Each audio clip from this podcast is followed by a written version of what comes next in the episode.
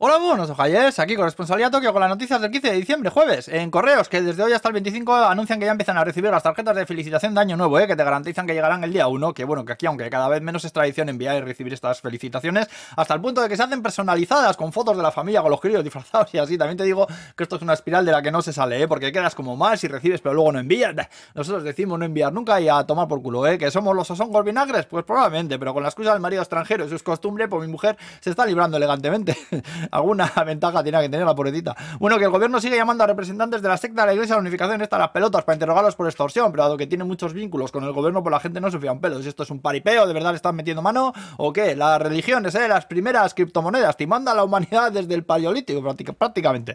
Luego la Liga Japonesa de Fútbol ampliará el número de equipos en la primera división, pasando de 18 a 20 en el 2024. Y luego el ministro de Exteriores japonés que va a hacer una visita a China, que esto es noticia pues porque se llevan a matar, ¿eh? Y hacía tres años que no pasaba a nadie del gobierno por ahí. Y en Okinawa, que se están quejando por el aumento de tráfico aéreo en la base americana de Futenma, que parece que la base está muy cerca de zonas residenciales y no sé la primera vez que se estampa un osprey de esos, ¿eh? Una vez se les cayó una ventana de 8 kilos en pleno vuelo ahí del helicóptero que se estampó en una escuela repleta de chavales que, buah, menos mal que hubo suerte y no le dio a nadie, ¿eh? Pero se podía haber liado ahí la de Dios. Y aparte que deben formar una escandalera que pone. En la noticia se ve una foto de una cría en una escuela así tapándose los oídos ahí, la pobre madre mía. Pobre gente, ¿eh? Que no les hace ni puto caso a nadie se tienen que comer a los americanos porque sí, ¿eh? Manda huevos.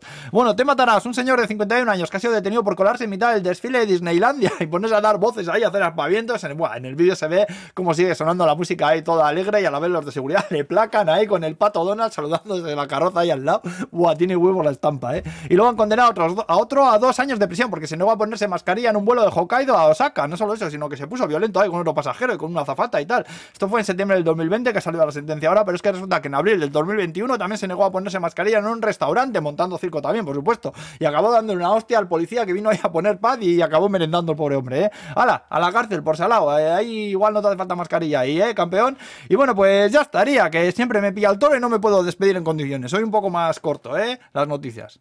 Señores míos, que vaya muy bien el jueves. Agur, pues.